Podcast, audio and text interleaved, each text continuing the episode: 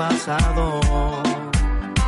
No voy a perder.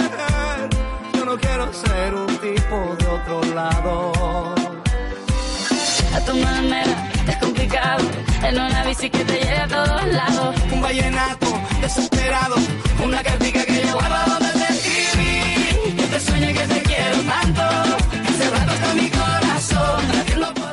Hola, ¿qué tal amigos? ¿Qué tal? Bienvenidos a una nueva edición de La Vía en Bicicleta. ¿Qué tal? ¿Cómo estáis? Bienvenidos a una nueva edición de vuestro programa dedicado al mundo del ciclismo en todas sus modalidades. Aquí en Puntal Radio Santander os saluda encantado una vez más Alex Marín y ya en nuestro programa, en nuestro programa, en nuestra edición número 20. Ya llegamos a la edición número 20, finalizando este mes de mayo, un mes de mayo muy intenso en cuanto a carreras y a, pues bueno, pues eh, grandes rondas, en este caso la gran ronda de este mes siempre, que suele ser habitual el Giro de Italia y en esta ocasión con la edición número 100, con la edición número 100 en este año 2017, con una gran carrera, con muchas cosas candentes y de las que tenemos que hablar sobre todo con la última semana que se está disputando, pues sencillamente espectacular, con muchas cosas, algo inaudito como lo que ocurrió ayer, que luego lo comentaremos, el líder Tom Dumoulin que tuvo que parar, hacer sus necesidades, él mismo dijo que él tuvo que atender la llamada de la naturaleza, la habréis leído muchos de nuestros oyentes, muchos amigos que habéis eh, visto esa etapa de, de, ayer martes,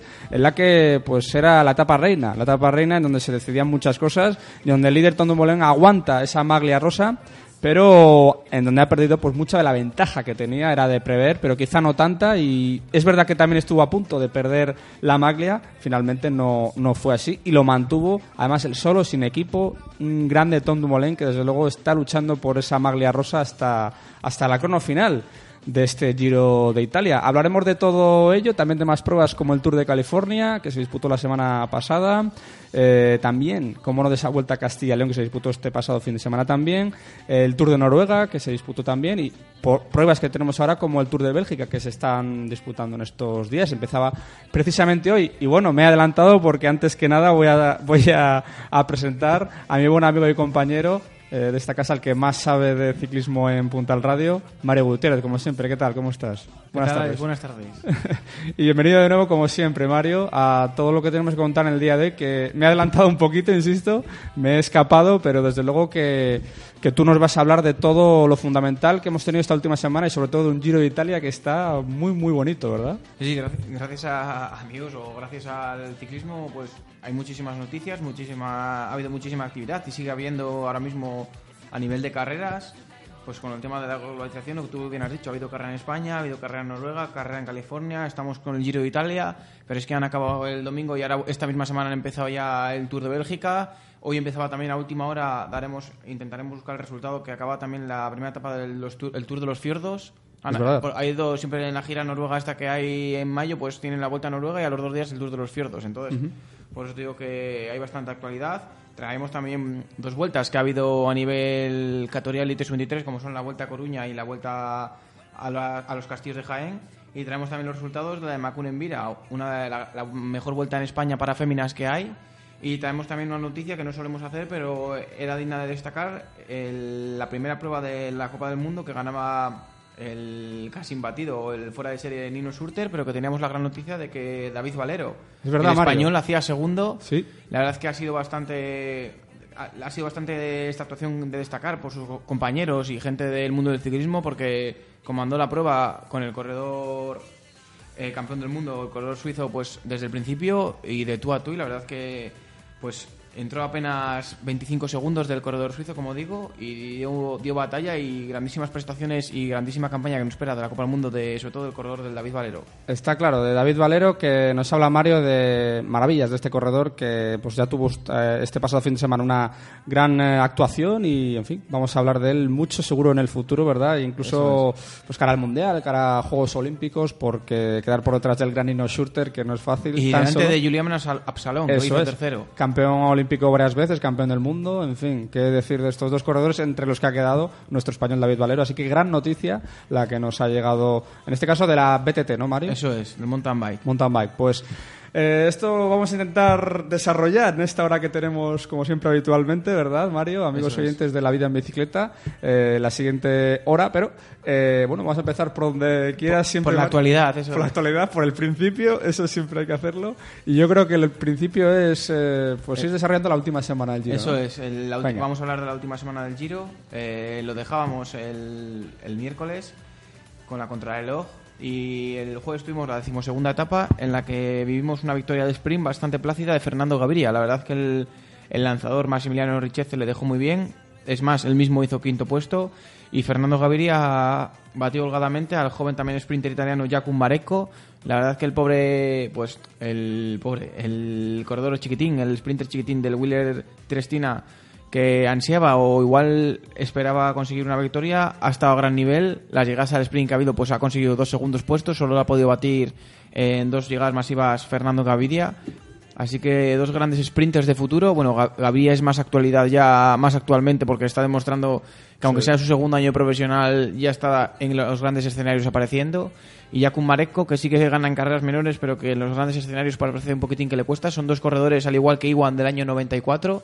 Son corredores que tienen 22 años para 23 este mismo año, así que se espera mucho de ellos. Y tercero en esa decimosegunda etapa hacia San Bennett. Y al día siguiente teníamos la decimotercera etapa, también con llegada al sprint y un poco diferente a las anteriores, ya que Fernando Gaviria conseguía la victoria por delante de Sam Bennett y Jasper Stuyven, pero llegó muy, colocado, muy mal colocado a esos últimos 300-400 metros, tuvo que arrancar de lejos y la verdad es que dio una auténtica exhibición, hizo un sprint espectacular, el mejor de todo el, de todo el giro ha sido y remontó a más de 8 o 9 corredores que llevaba por delante, le pasó cer- cerca de las vallas. Es más, el propio Richeze cuando vio que venía Gaviria se intentó apartar y casi se cae con Iwan y tuvo que sacar la cala y demás. Sí. Así que una exhibición, una exhibición de sprint. Y pues cuarta victoria en el Giro para Fernando Gaviria, que le quiere acabar para ganar la malla Chiclamino. Cuarta victoria y hay que recordar que el sprint que ganó Cali Iwan arrancó tarde, que venía con un misil y nada más pasar meta le adelantó. Así que, bueno, cuatro victorias para su debut en una gran vuelta. Yo creo que hacía muchísimos años que un corredor no conseguía esto. Sabíamos, de los últimos años, el que más nos había sorprendido, pues no una gran- su primera gran vuelta, pero sí, por ejemplo, Peter Sagan, que su primer tour consiguió tres victorias de etapa y el mayo verde. Pero bueno, pero Fernando Gaviria, primer giro, cuatro victorias de etapa y pues bueno, ya casi ha hecho la temporada. Próximos objetivos que pueda tener, no sé si hará la vuelta a España, no tengo ni idea porque al no haber tantas llegas al sprint, pero bueno, yo creo que este año sí que puede haber más factibles que otros años y es un corredor que pasa bien la montaña. Ya vemos que lo que decíamos, que va a acabar el giro dando las etapas que quedan, que no tiene, lleva ya desde esa, esta decimocuarta etapa que no tiene ninguna opción, ninguna de las etapas. O sea, y son más de 10 días casi, son más de 8 días de competición. Y va a acabarles por lle- conseguir pues llegar a, a Milán con la media Chiclamino. Así que, bueno, pues so- solo decir por, de- por parte de Punta al Radio de la vida en bicicleta, pues grandes palabras a- eh, sobre Fernando Gaviria. Desde luego que ese sprint del que hablabas, Mario, el último, la última etapa al sprint que ganó Fernando Gaviria ha sido espectacular, ¿eh? Cómo batió a 8 o 9 rivales, incluido un compañero, Maximiliano, Richeze, el argentino, al que tuvo que casi pues tuvo que apartarse y esquivar Fernando Gaviria y la verdad que la punta de velocidad es muy importante, muy buena y ese duelo que quizá con Sagan veremos en un futuro en el Tour puede, puede verse realidad. No, este año va a ser difícil porque, Ya como esta- dices, si no te acuerdas- pero el año próximo a lo mejor sí. Si te acuerdas, este año ya sprintaron en la Tirreno Adriático y le venció una etapa al sprint, Gaviria Sí, sí. por poco, pero le venció a Peter Sagan. La otra que llegó al sprint ganó Sagan porque hubo una caída justo que le, Sí. que le cortó a, a A Gaviria y a todo el equipo, pero, pero sí que es un, es un- Bueno, Peter Sagan sigue siendo joven, o sea, es que es del año 90, tiene 26 para 27 años este año. Gaviria tiene 22 para 23. Pero sí que lo que dices tú, en las grandes clásicas así de que no lleguen los grandes sprinters, aunque Gaviria está ahora mismo al nivel de grandes de un sprint top, tiene el handicap que tiene el equipo al otro mejor sprinter del mundo ahora mismo que es Marcel Kittel. O sea, Marcel Kittel yo creo que no hay ahora mismo un sprinter que tenga la potencia que tiene él si llega. Sí. Claro, si llega en plenas... Estamos viendo que en las carreras duras le cuesta llegar con fuerza, pero vamos, una carrera plana que no tengan un repecho, ahora mismo no hay... No tiene hay un corredor, no hay un corredor igual de potente que él, entonces bendita locura o bendito bendito handicap o bendita pues eh, duda que tener que alinear a uno a otro en las carreras a Gaviria y a Kittel ya que son dos corredores jóvenes pues Kittel es del 88 también que tiene 28 o 29 años que todavía le quedan 4 o 5 años al mismo nivel de otros 4 o 5 a los que lleva pues son 10 años sprintando al máximo nivel Así que, pues, un buen dilema el que tiene ahí, bonito dilema el que tiene Quick Step. Y pasábamos a la decimocuarta etapa, la decimocuarta etapa que llegaba al santuario, al santuario de Europa, en la que vimos a un Movistar valiente, un Movistar que quiso endurecer desde abajo para Nairo Quintana, que atacó pero aquí llegó la sorpresa del Giro, ya que eh, Tom Dumoulin no solo no se puso nervioso, sino que le dejó hacer y a falta de 3-4 kilómetros para cronar se puso serio, empezó a coger a un par de grupos que iban por delante de él, con Mikel Landa, con Sacarín, con Pinot. Y bueno, solo le pudieron aguantar eso. Sacarín y Mikel Landa cogieron a Nairo Quintana e incluso les dejó, le dejó en la última recta de meta y ganó la, la etapa con final en alto lo que hasta ahora de momento es la sorpresa del Giro, que, que para arriba la haya soltado Tondo Molina a Nairo Quintana. Y que no se debe decir que no lo intentará el colombiano, Mario. Por eso, por en eso. los últimos kilómetros lo intentó todo. O sea, es que intentó sacar unos metros, luego mantener esa, esa diferencia, vio que se iba reduciendo y volvió a intentar soltar al resto de rivales, al líder, a Aníbal y a, y a Pinot, etcétera, al resto de rivales. No pudo conseguirlo y este aquí que en los últimos kilómetros, ya en el último kilómetro, todos juntos, pues Tondo Molén resolvió el, el dilema. Todos no, pensábamos que el favorito era Landa para la etapa, Claro. porque estaba dejando hacer bastante y un final en alto, pues, pues es igual era el que menos había gastado, pero se le veía cuando iba apretando Domulín con Zacarín a rueda, que Zacarín lo intentó. Sí, sí. Y a falta de 200 metros iba primero, pero al final no aguantó ese ritmo hasta meta y le rebasó Domulín. Se le veía a Mikel Landa una cara, o sea, ya veías ahí que Nairo Quintana se estaba quedando a falta de 300, 400 metros antes de la última curva. Y es que esa curva de Europa, yo me acuerdo de verla siempre que llegan allí, que es que se la hacen eterno. O sea, me acuerdo la última llegada a Europa que parecía que iba a ganar Cataldo y vino desde atrás Bataglín y le pasó y es que Cataldo casi no hace... Y yo creo que hizo tercero, que no hizo ni segundo en la etapa y venía como con 50 metros. Esa última recta debe ser... Debe, s- yo creo que Europa debe ser el último kilómetro más suave, al 5 al 6%, y la última recta de meta deben ser 150 metros, 200 metros, pero deben ser como al 8%, al 9% Durísimos. constante que, que t- después de todos los 7 kilómetros que ibas de subida te doler hasta el alma. Entonces, ves tú una de curva meta 150 metros y dices, va, puedo sprintar. Igual 150 metros tardas en hacerle 20 segundos de, Sí. de cómo es la rampa media. Entonces, la verdad es que el, el corredor holandés dio una sorpresa y no hizo sino fianzar que es el claro favorito a ganar este Giro de Italia, porque si no le sueltan para arriba y en contrarreloj es el que va, por- va un punto dos por encima que los Sí. demás, más rápido, la hay que recordar que la última etapa, como diremos ahora mismo en unos minutos, es una contrarreloj entre Monza y Milán de 29 kilómetros. O sea, 29 kilómetros, Don Molina Quintana le va a meter minuto por kilómetro. O sea, minuto por cada 10 kilómetros, Sí. casi seguro. 40 kilómetros eran la, la contrarreloj que ganó la semana pasada. 40 kilómetros le metió 3 minutos 10 o 3.05 o 2.50 y algo a Quintana. O sea, es que tú En torno a tres minutos, sí. Quintana tiene que llegar a la última crono con más de 2 minutos. Y aún así lo Y para, optar, y para optar al triunfo, porque y lo por que dices digo, tú... O sea, tendría que llegar para estar seguro con tres minutos. Y ahora vamos a decir lo que cómo está ahora mismo la general, ya que al día siguiente pues era una etapa que tenía dos puertos eh, de cara al final, pero a 20 kilómetros de meta hacían el último final del Giro de Lombardía de hace años que te subían un repecho en, Bor- en, en Bérgamo muy bonito ahí entre Castillo y demás, en el que arrancó Jungles que seleccionó el grupo, llegaron un sprint los 10 primeros de la general y el corredor Quick Step pues se conseguía la victoria y conseguía la quinta victoria para el equipo Quick Step en este Giro de Italia. De 15 etapas que el equipo Quick Step haya conseguido eh, 15 no está nada mal. La verdad es que en este Giro de Italia no están ganando muchos equipos debido a, eso a ese pues eh, pues ganado una etapa el BMC ganó una etapa el Bora ganó ha ganado dos el Sunweb las dos que ha ganado Tom Moulin las cinco que ha ganado Quick Step y casi pues una de Greipel de una de, del Loto una de Orica Y dos Movistar. y eso es, las dos Movistar. Es que han ganado 6-7 equipos. De, verdad. 20, cor- de 22 equipos y quedan cuatro etapas. Y no creo que otros equipos opten a ganar estas etapas. Sí, lo tienen muy complicado porque los Van a más ganar- fuertes... yo creo que este giro van a ganar menos de la mitad de los equipos, que es una pasada. O sea, que ganen menos de la mitad de los equipos, pero es lo que haciendo o repitiendo, siendo repetitivos con lo que venimos diciendo hace mucho tiempo, es impresionante la cantidad de victorias que a lo largo del año gana el, el Quick Step.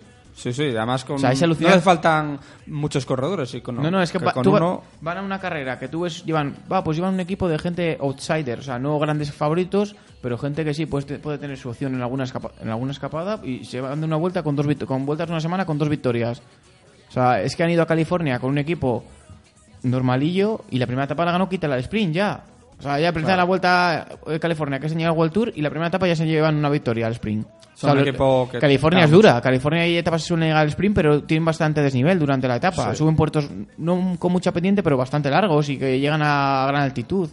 Pues yo creo que llevar a Gripe era bastante, a Gripe a Kittel Kittel. era bastante arriesgado y ya el primer día te da la victoria Ya, ya como si quieres la- retirarse al día siguiente, Claro, ya te ha hecho la vuelta a World Tour, ¿sabes? vuelta a World Tour, Con sí, un sí. equipo de circunstancias que al final, por ejemplo, ya lo comentaremos luego, pero Enric Mas estuvo adelante, Maximilian Schwarzman, los dos neoprofesionales del Quick Step, que fueron los que le mantuvieron la cara al equipo, hicieron top 20 en la general los dos. Y eso, California este año era World Tour, así que pues a mí me tiene, como inciso quería Sí. hacerlo saber, porque se me Maravillado. tiene- sí, sí, a mí este equipo me tiene alucinado. Sabes que en todas las carreras que ganan, todas las carreras a las que van, son claros favoritos a ganar etapas o disputar la general. Es así. Recordar que es un equipo súper joven, o sea, es un equipo que todos los años se renuevan 5, 6, 7 corredores y que la edad media del equipo tiene 26, 27 años de edad media.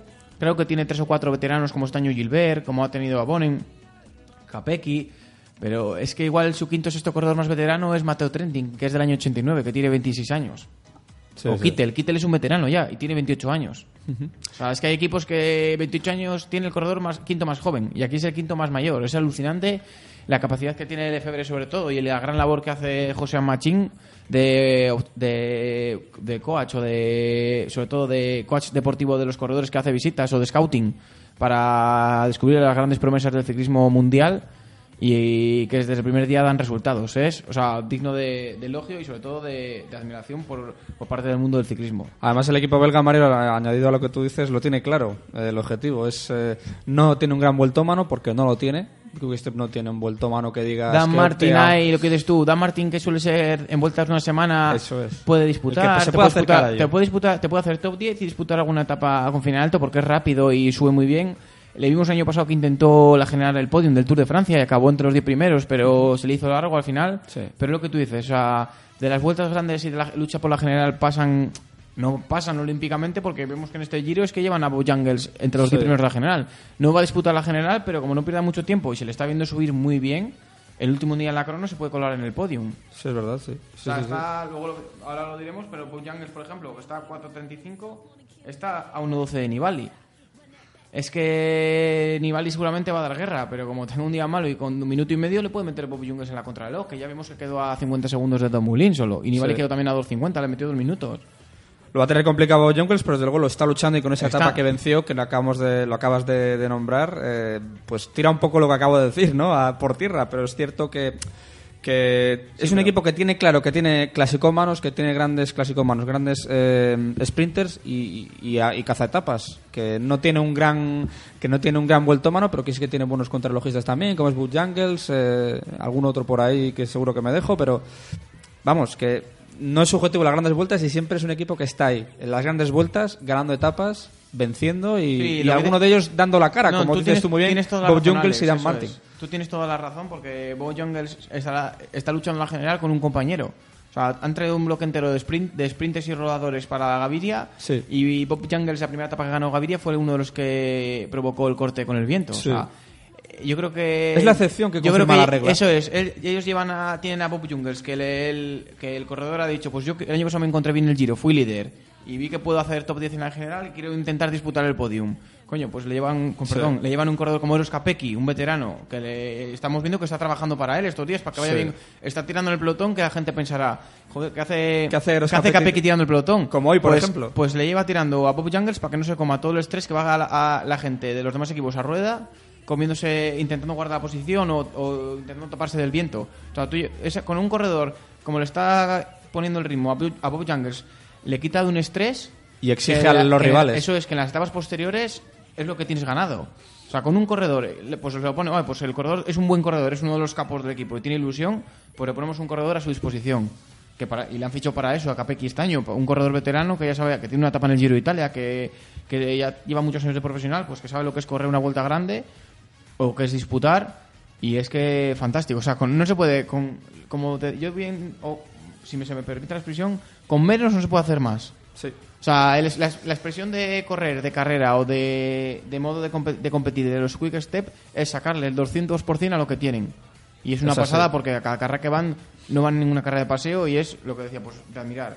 Y pasamos, lo dejábamos antes de la etapa reina, la etapa Sí. decimosexta, en la que Ayer se mismo. subían, eso es ayer mismo, que pasaban por el Mortirolo de salida, subían luego el Estelvio y acababan eh, subiendo y acabando para abajo el Umbral Pass, que es una de las vertientes, la vertiente suiza del, del paso Estelvio también, en la que vimos una auténtica exhibición de corredores españoles dando Sí. guerra a Luis León Sánchez, Omar Fraile, Miquel Landa, Igor Antón, Lucha por la montaña. peleándose además. por el Estelvio, que es la cima Copi, el puerto más alto de este año del Giro Italia, pasaron los tres primeros españoles, Miquel Sí. Landa, Igor Antón y Luis León Sánchez. Y bueno, al final...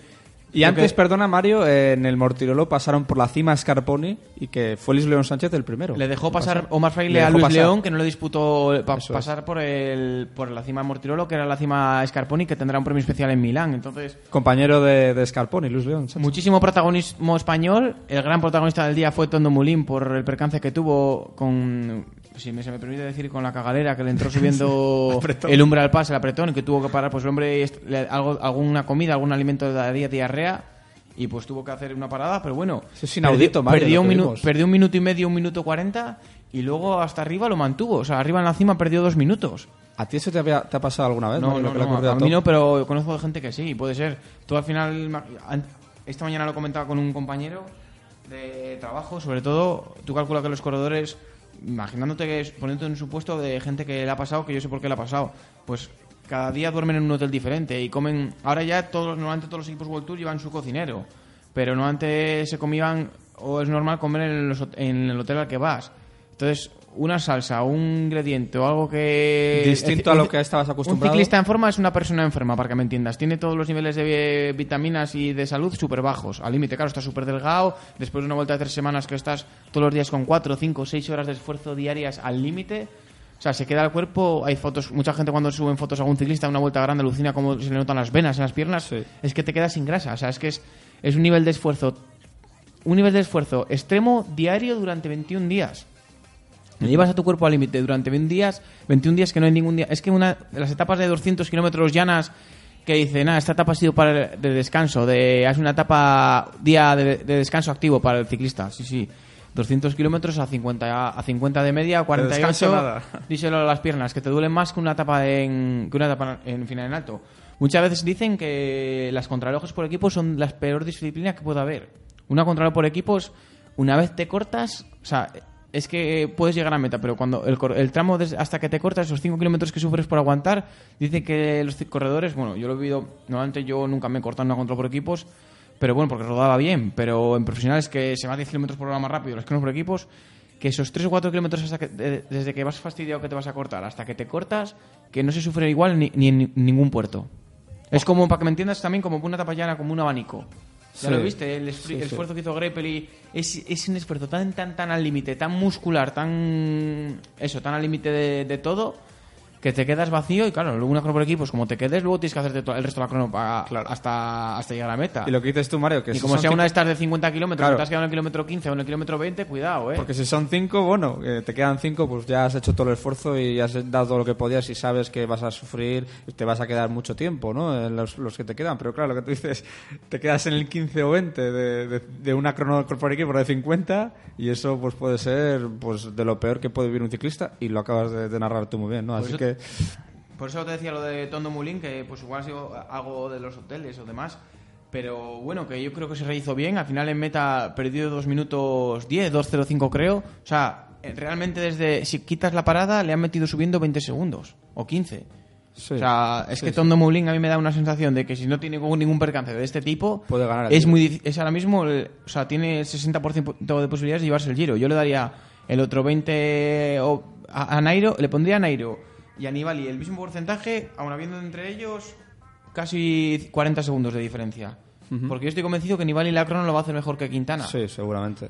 Seguramente. Así entonces- que Lo que decíamos, protagonismo español, Mikel Landa que dio una auténtica exhibición y ese percance que tuvo Tondo Mulín pues hizo que al principio se le esperase, pero luego se acelerase más de la cuenta, sobre todo el Bahrein Mérida con Pelichotti. Quintana, eh, Quintana y Nibali se fueron para adelante y coronaron apenas 10 segundos del corredor de Murguía, que bajando pues Nibali soltó a Quintana unos segundos y le cogió. Y la verdad que bueno, ahí yo creo que Mikel Landa pecó de, ansia, de lo que tuvo el percance de la moto y le quitó las opciones la general. Y tiene esa ansia de demostrar que él está al nivel, y lo está demostrando, está llegando todos los días entre los cuatro primeros la etapa de montaña. Sí. Tiene esa ansia de demostrar que él podía ganar este giro, que este podía ser su año y que el Sky no se equivocó al ficharle después del año que hizo en Astana. Que yo creo que lo dio todo en ese kilómetro final. Nibali se frotó las manos porque dijo: Acabo de llegar a su rueda y no me pide relevo. Y le ganó al sprint y nada que reprocharle. Pero que yo creo que una de estas tres etapas se la va a poder llevar si juega con fuga porque son finales duros, son finales en alto y el corredor vasco está a un gran nivel. Y tercero hacía, como decíamos, Nairo Quintana 12 segundos. Y hoy hemos tenido una etapa de transición, como decía antes, para los corredores de la general, pero no para el resto del pelotón, ya que hemos tenido casi más de 30 corredores en escapada disputándose la victoria. Final en Valdifasa, final llano, pero picando para arriba, los últimos 30-40 kilómetros, al 2, al 3%, con una, rampa al 5 que es lo que ha aprovechado el muy combativo Pierre Roland. Lo avisábamos Sí. antes de este Giro de Italia que el Cannondale llevaba un equipo súper regular y de gente súper combativa. Y mira, pues ha sido uno de los equipos que ha conseguido la victoria. Pierre Roland ganaba por primera vez en su vida una etapa en el Giro de Italia, que este, ya logró hacer cuarto en la general un año en el Giro de Italia. Un gran corredor de que se esperaba pues que disputase grandes vueltas y que ese fue su mejor resultado, una vuelta grande en ese Giro de Italia, pero que después de dos victorias de etapa en el Tour de Francia, pues esta victoria en el Giro de Italia le hace sino es un premio a la combatividad que está demostrando el corredor francés, ya que lleva todo el Giro de Italia escapado. En todas las eh, Sí. etapas de montaña o que puede pasar la general, ha estado el corredor escapado buscando la victoria, le vimos arrancar en el Etna, le vimos arrancar en el Blockhouse, siempre, aunque esté con los de general, él busca su oportunidad, le vimos atacar la etapa que ganó Omar Fraile, que llegó disputándose a la general, Sí. o sea, en la etapa de Mikel Landa el día anterior también ha estado en la escapada y hoy al final ha tenido recompensa a su esfuerzo y pues digno de elogio. Pierre Roland, que llegaba con 23 segundos de ventaja sobre el grupo de 15 escapados que aguantaban adelante, en el que daba tiempo Rui Costa y tercero hacía Gorka Izaguirre. Grandísimo Giro de Italia de Gorka Izaguirre. Sí, sí. O sea, ayer iba en la escapada, le mandaron parar Es verdad. para ayudar a Quintana y casi Sí, sí. subía con los de la general. Y hoy otra vez disputando la etapa. Entonces, y ha ganado una etapa y está dando un nivel. La verdad que el Movistar.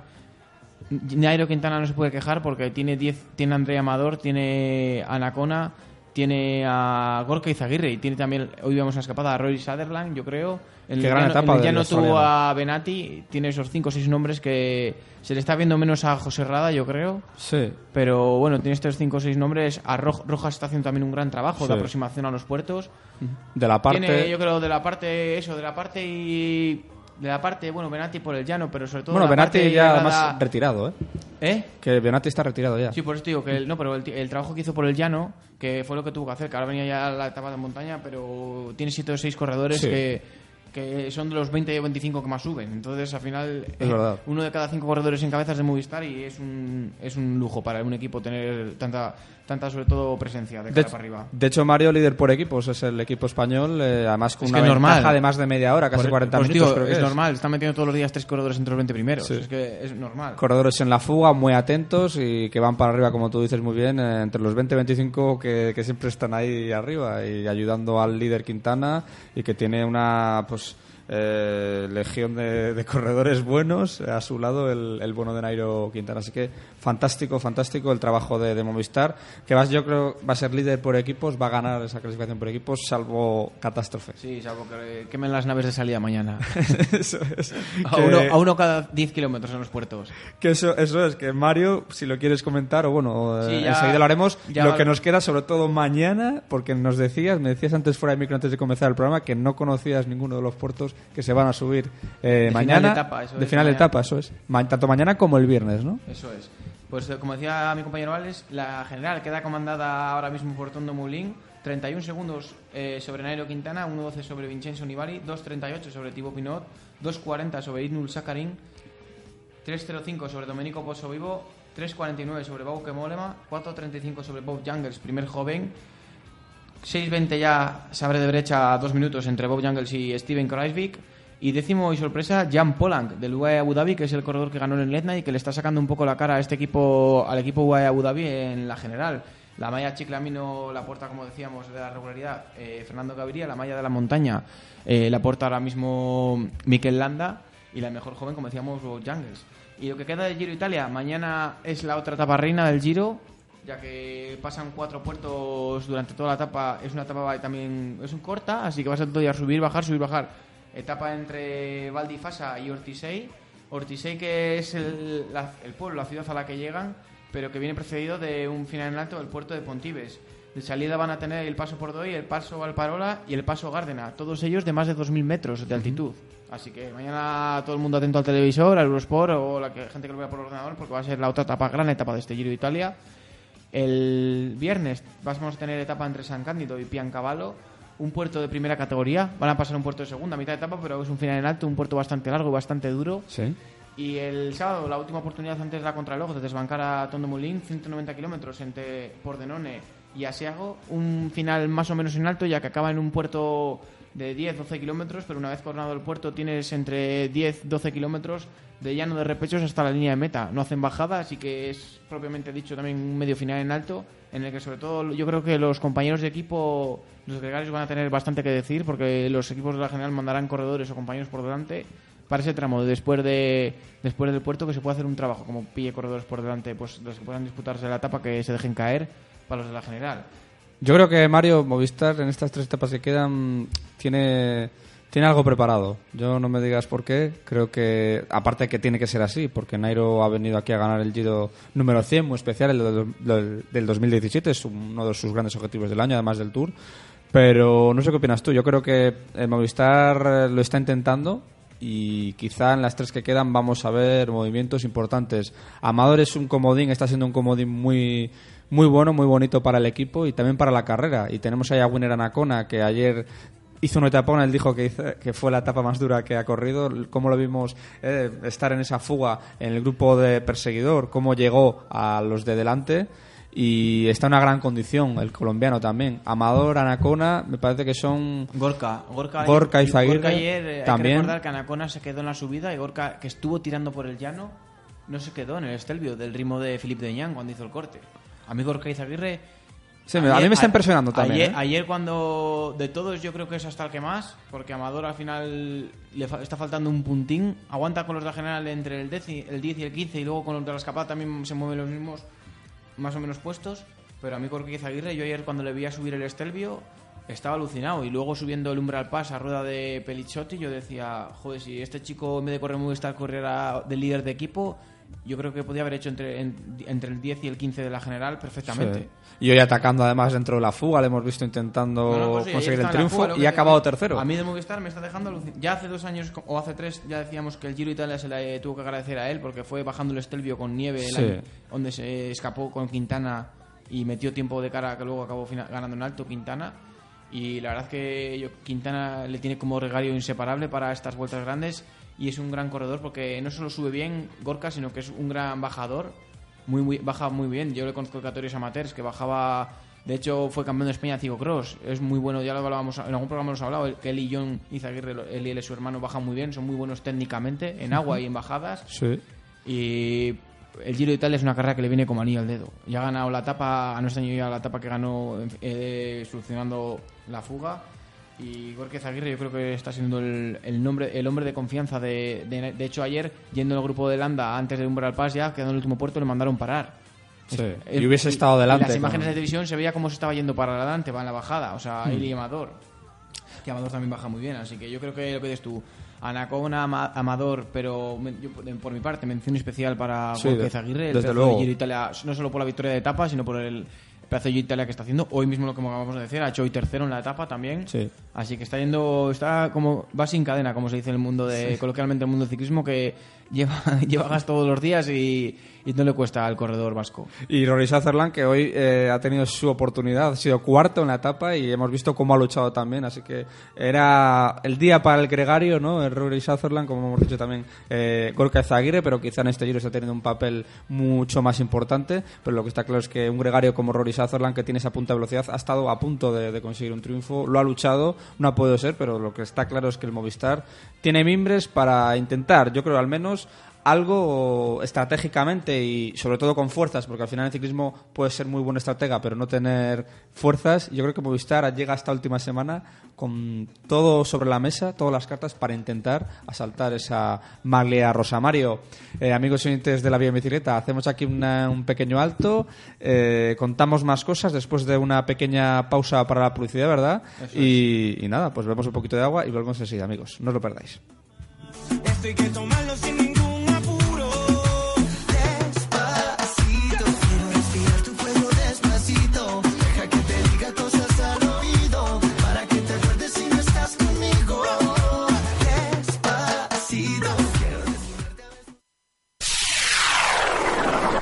Estás escuchando Puntal Radio, tu emisora online.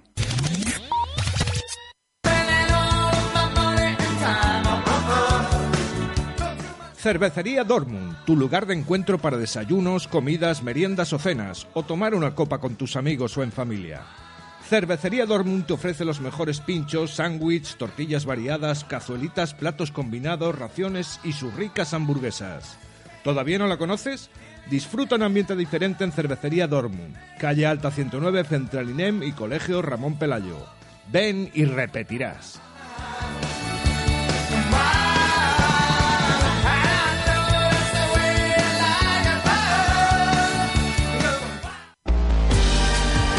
BBM Abogados, bufete creado en Santander por Beatriz Bermejo Villa hace más de 25 años.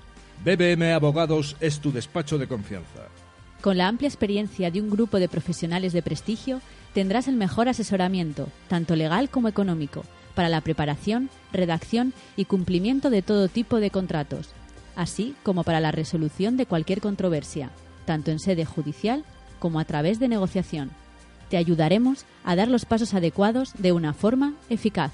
BBM Abogados siempre te ofrece una opinión experta que te permite tomar el camino adecuado, porque sabemos que hay una solución para cada persona.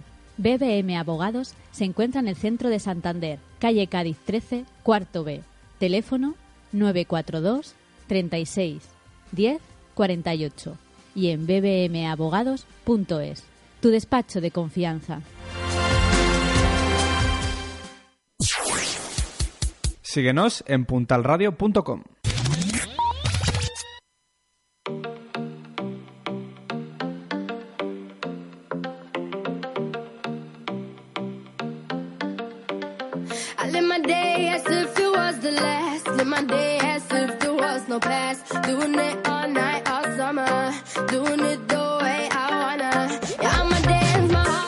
Bueno, amigos de la vida en bicicleta, volvemos aquí en este programa número 20. Ya no lo había dicho, pero hoy es 24 de mayo del 2017, ya pues acercándonos al final de este quinto mes del año, acabando la primera gran vuelta del año, este Giro especial número 100, esta edición número 100.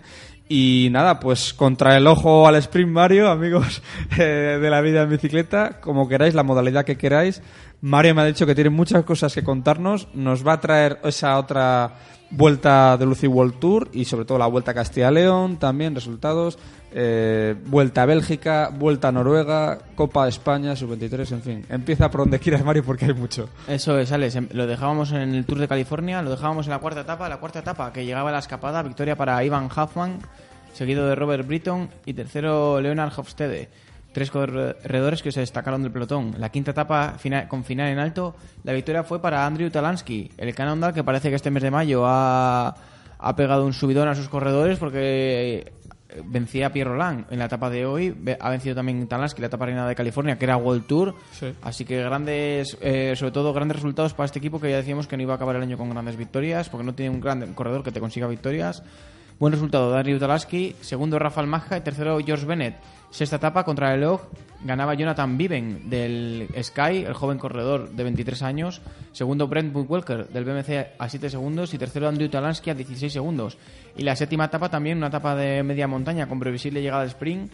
También burló la escapada la, la vigilancia del pelotón y repitió victoria Ivan Huffman. Ha resuelto las dos escapadas a las que ha llegado en este Tour de California, World Tour, el corredor del equipo Riley Continental Profesional. Ganaba a David López del Sky y a Nicolás Edet del Cofidis. La general final fue parar a manos de George Bennett, que después de la contraloj le quitó el liderato a Rafael Majka, que llegó a, eh, acabó a 35 segundos, seguido de Andrew Talansky a 36, cuarto Brentwood Walker a 45 y quinto el joven también americano del Sky, Ian Boswell. Lo pasamos al Tour de Noruega. El Tour de Noruega que en la segunda etapa victoria al sprint de Dylan Groenenwengen. Eh, por delante del campeón del mundo sub-23 Christopher Halvorsen y tercero Edward Wassenhagen, líder que ganó la primera etapa. El tercer día era la etapa reina en el que la victoria, después de tres años seguidos yo creo, es ganó Peter Winning. Peter Winning lleva tres años ganando la etapa reina del Tour de Noruega. Es una pasada. O sea, ha cogido cariño hasta el veterano corredor holandés de 36 años a esta vuelta y es que tiene dominada la etapa reina, sabe dónde llegar en forma, dónde atacar y eh, aventajaba en cuatro segundos a Sander Armey y en tres segundos a Simon Gerrans. Cuarta etapa, otra llegada del sprint, en la que la victoria fue también para Dylan Groenenwengen, segundo Edward Wasson Hagen y tercero August Jensen. Y la quinta etapa, con final también al sprint, con un, ter- un terreno rompepiernas, venció Edward Basonhagen, segundo Simon Gerrans y tercero Tosh van der Sarde. Déjame decirte que es alucinante lo que andan los corredores noruegos en las vueltas noruegas, no sé si será por el frío, la- eso, la climatología o demás, pero es que Walsonhagen lleva también cuatro, o Christoph, llevan tres o cuatro años que cada vez que hay una vuelta en su país es que arrasan, es que ganan la mitad, no demuestran ese nivel en el resto del calendario. La general final fue para Edward Walsonhagen, que venció en la primera y en la última etapa, seguido a cuatro segundos de Simon Gerrans y Peter Wenin a 10 segundos. Y tuvimos competición en España, como adelantábamos. Seguía este mes de mayo, final de abril, que tuvimos la Vuelta a Asturias, la Vuelta a Madrid, ahora teníamos la Vuelta a Castilla y León, en el que la primera etapa de la victoria fue para el ruso Alexander Evtusenko de la selección rusa, que aventajaba a la escapada del día, que se escaparon de salida 16 corredores, pues a Daniel Mestre de Fapela, que llegaba a 7 segundos, y tercero Rafael Reis del Caja Rural. La segunda etapa, la etapa reina, que llegaba al alto de la Camperona. Eh, eh, final en alto que el año pasado llegó la Vuelta a España en el que, en el que le venció el Agutín. De una subida de 3 kilómetros y medio con una pendiente media de casi el 13%. Salvajes las rampas. Victoria para el, el corredor francés Jonathan Ibert del Direct Energy. Seguido del joven español Jaime Rosón, que fue en cabeza toda la subida y al final, en la última rampa, en los últimos 400 metros criminales en los que el año pasado reventó Quintana a fue los que Rosón le cogió Ibert y le consiguió soltar. Ahí le pudo la veteranía, o sea, le pudo el, ímpetu a Rosón y pudo la veteranía de Jonathan Ibert, gran corredor francés que todos los años caza alguna carrera. Y tercero, Enrique Casimiro de Lefapel.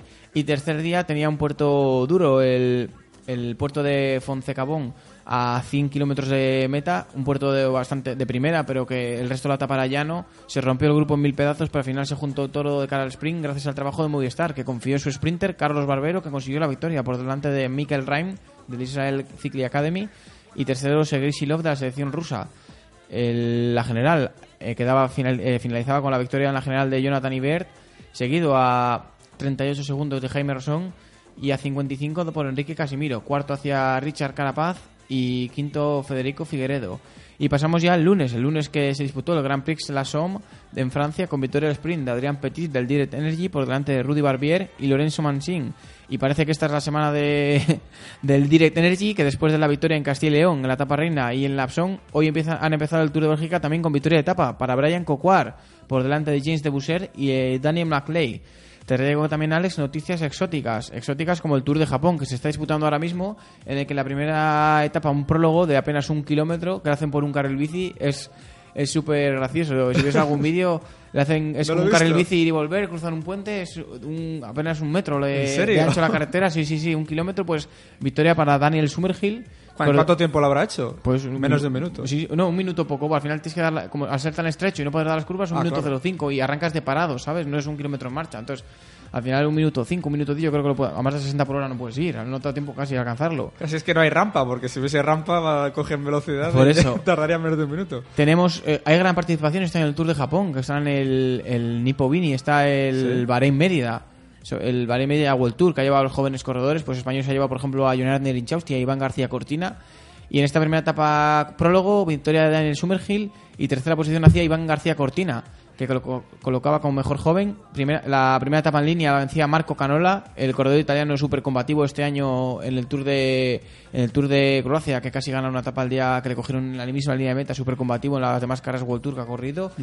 Y encabezaba el sprint del pelotón Jonah Verasturi. La tercera etapa también con victoria para Marco Canola, también un final bastante loco en el que consiguió arrancar a un kilómetro de meta y también venció al sprint Jonah Verasturi. También en esos días ha hecho top 10 al sprint Iván García Cortina. Y en la etapa de hoy también victoria al sprint de Jonah Verasturi, el corredor español del Team Ukio, que conseguiría su primera victoria de la temporada en una carrera profesional. Seguido también de sexta posición para Iván García Cortina. Y esto deja a la general ahora mismo, a falta de las etapas duras, como líder a Marco Canola, segunda posición a la general Jonah Verasturi, tercero y primer joven Iván García Cortina del Bahrein Mérida, que parece que o sea, parece que se le resiste la primera victoria, pero está dando muy buenas sensaciones, ya que ser profesional, dejándose ver tan tan en los puestos de cabeza. Y traigo ya noticias Elite Sub-23, Alex. Venga. Este fin de semana teníamos dos vueltas, no había competición de un día, había vueltas en España, vuelta a Coruña eh, y vuelta a los casti- ruta de los castillos de Jaén, una nueva vuelta Sub-23. De enhorabuena que haya grandes eh, nuevas carreras para categorías Sub-23 que tanto falta hacen. Qué buena noticia, Mario. Esa, Y eh, teníamos en. Vuelta a Coruña primera victoria para un equipo cántabro, para el equipo Gomur de la temporada. El equipo Ah. dominador de la pasada temporada, pues que se le habían pasado la me- medio equipo a profesionales, Sí. se había quedado sin miembros Sin dentro del equipo básicamente y un protagonista que tuvimos aquí, Kevin Suárez, que volvía, había vuelto a la competición en Legazpi haciendo un vi- vigésimo tercer puesto. Había hecho ya noveno en la última prueba de Agua España, segundo al sprint en el Gran Premio Macario, ganado el sprint, que hizo, o sea, hizo octavo y ganó el sprint de pelotón Miguel Ángel Fernández, otro cántabro. Sí. Y en la Vuelta a Coruña, a un final al sprint en un repecho, consiguió aventajar en dos segundos a sus, a sus compañeros de pelotón. Ganó la, la carrera del sprint. El segundo día tuvimos también otro sprint en Coruña, con victoria para el chileno Matías Presa por delante de Leonel Coutinho, también el portugués del, del Freud, es profesional. Y la tercera etapa también victoria extranjera para Aidar Zakarin, el hermano de Ilnur Zakarin, que corre en la selección rusa, pues que la etapa reina que subían tres puertos de primera venció. Se, eh, la atisban sobre todo las facultades como el hermano de gran escalador. Y la general final, como no, fue para un corredor del Freud, Martín Lestido, el exprofesional del Tusnaz, que conseguía la victoria para el equipo de casa. El Freud, que ha ganado yo creo que 7 8 de las últimas ediciones de la Vuelta a Coruña, las ha llevado para un corredor de su equipo. Marca, tiene, la verdad es que tiene un equipo de grandes corredores, grandes corredores, muchos, algunos de ellos profesionales, que, no han, que han estado un año o dos en profesionales y no han tenido esa continuidad. Y el Freud se la da de, de tener un buen calendario aquí en España y con carreras profesionales en Portugal. Y la verdad que buena victoria para el equipo eh, gallego. Y tenemos también la carrera sub-23 Ruta de los Castillos de Jaén, en la que la primera etapa era victoria para Eusebio Pascua del Mutua Levante. La segunda victo- eh, etapa, victoria y segunda de la temporada para Diego Pablo Sevilla del RH Polartec. El, es el líder, el, el estandarte del equipo filial de Alberto Contador y conseguía su segunda victoria de etapa después de la prueba del Azcao. Y la tercera etapa iba para país belga. Darcy Pirota del C, eh, C Force belga conseguía la victoria aventajando unos segundos al pelotón. La general final, que se había decidido en la primera etapa, que era la reina, eh, se la llevaba Eusebio Pascual del Mutua Levante. Te traigo noticias también femeninas. La de Macun en Vira la dejábamos de la primera etapa ganada al sprint por Mate Bastianelli. Un clásico. Tres etapas siguientes, dominio de Lorica. Segunda etapa ganaba Amanda Spratt de Lorica. Tercera etapa ganaba Katrin Gatford de Lorica. Y cuarta etapa ganaba Annemiek van Bluten de Lorica.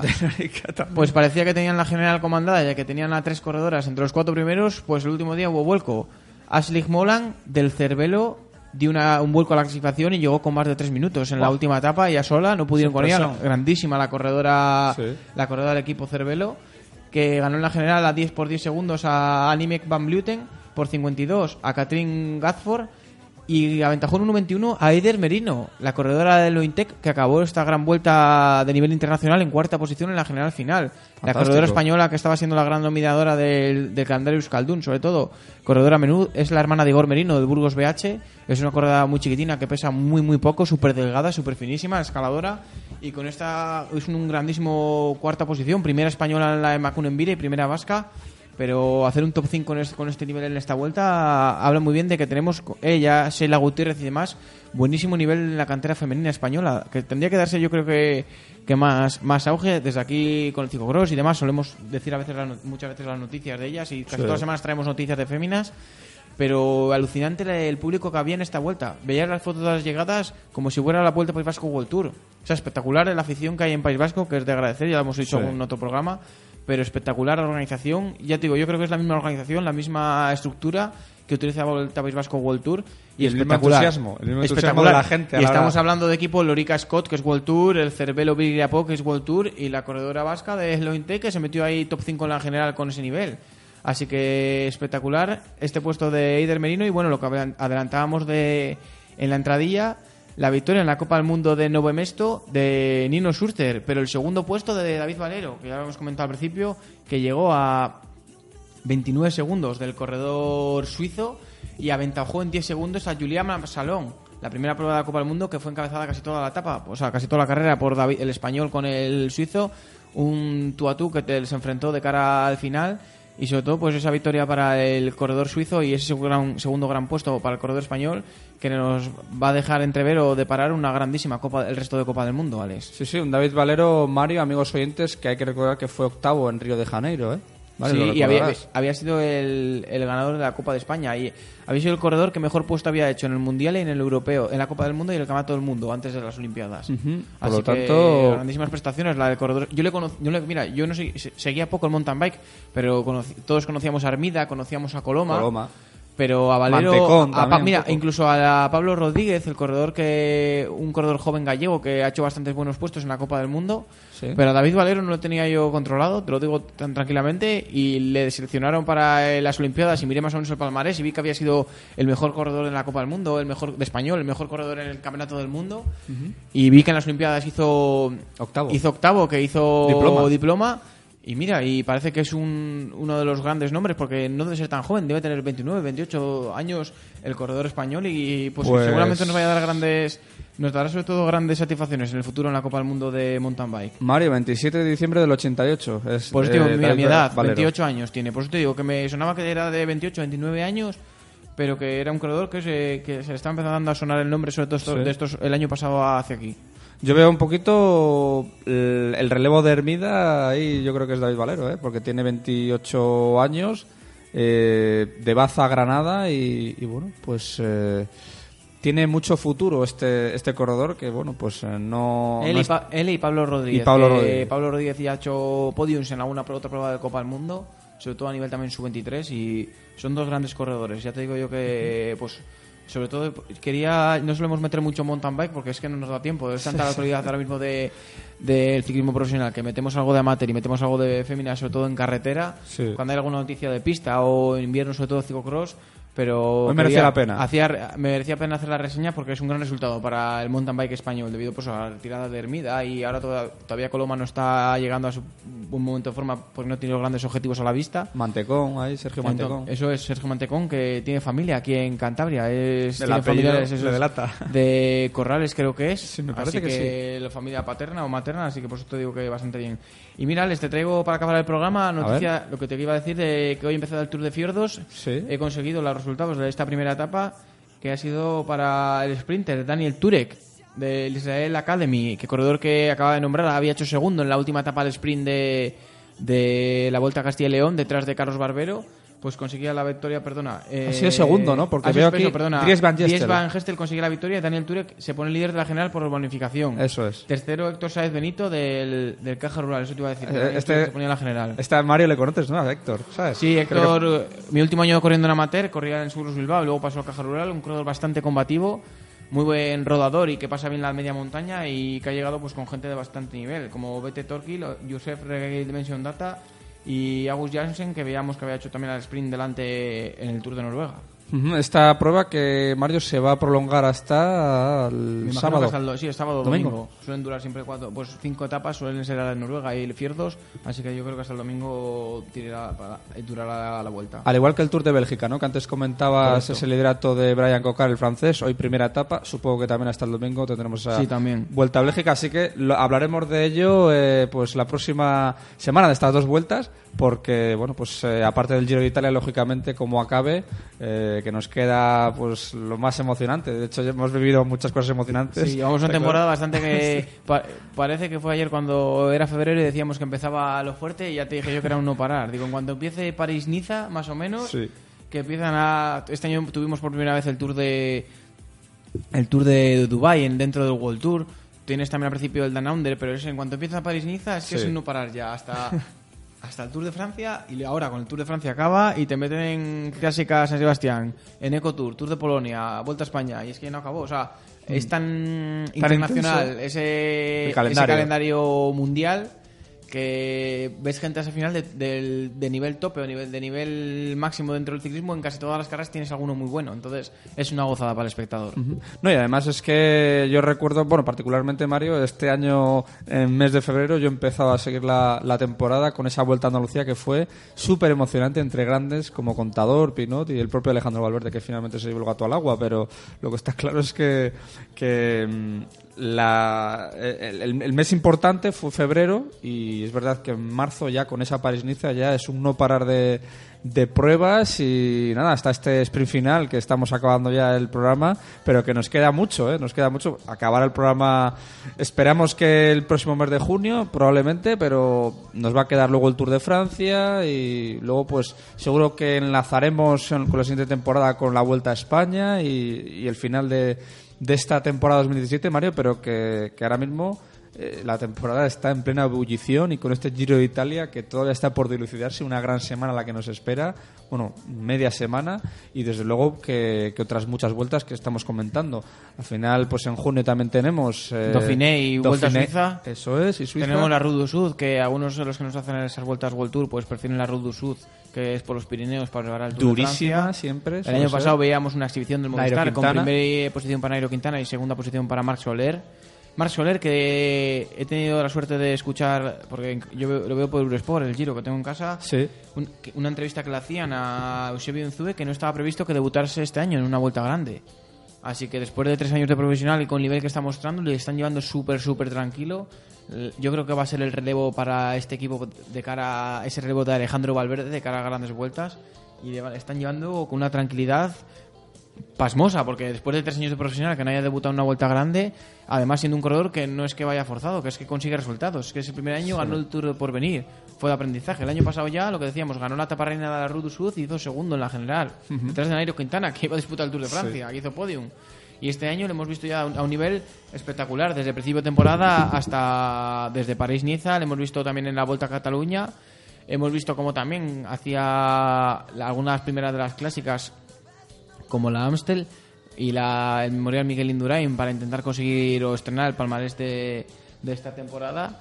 Y bueno, sobre todo queríamos eh, o esperábamos que el corredor catalán ganase una etapa este año o ganase o disputase, intentase disputar una de las vueltas grandes, pero bueno, dice Eusebio que le llevan con tranquilidad, que no quieren que dispute ninguna grande, así que pues habrá que esperar para ver debutar al corredor catalán. Pues así es, Mario. Me ha sorprendido un poquito. Has visto que he puesto aquí un poco Sí. cara de sorprendido porque yo pensé, yo pensaba que quizá, quizá no en este Tour de Francia, pero quizá en la vuelta. Normalmente la Vuelta a España el año Hubiese debutado ya. Sí, pues eh, según Pero no. en principio no está en los planes de ellos. Yo creo que le llevarán a disputar Polonia, le llevarán a disputar pues Polon sí, Polonia y las vueltas francesas. Vuelta a Burgos, Ahora que ahora querrán sobre todo que haga un buen Vuelta a Burgos, como tú dices, querrán que haga buena Route du Sud o no, Suiza iba a hacer, perdona.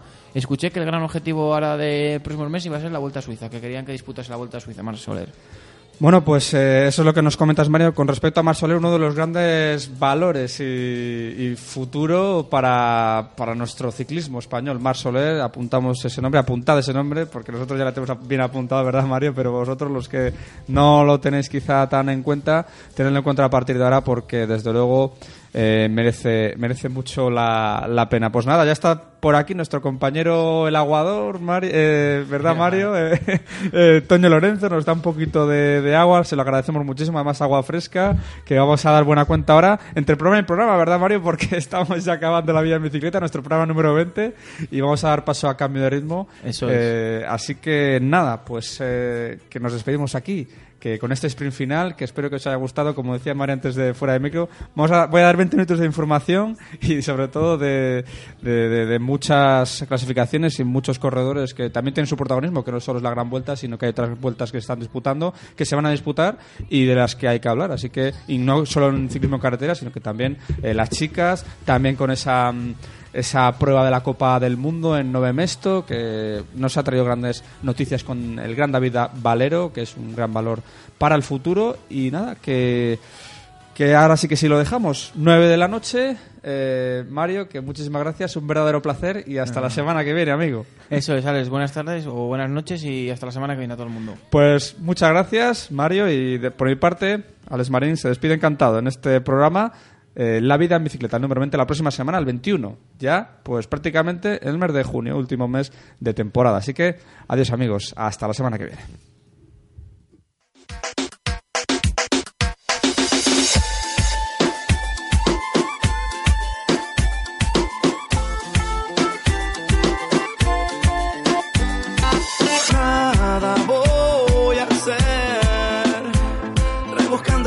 Las heridas del pasado. No voy a perder, yo no quiero ser un tipo de otro lado. A tu manera es complicado. En una bici que te lleve a todos lados. Un vallenato desesperado, una cartica que yo guardo donde te escribí. Que te sueño que te quiero tanto. Hace rato está mi corazón Aquí lugar donde te escribí, que te sueñe que te quiero tanto.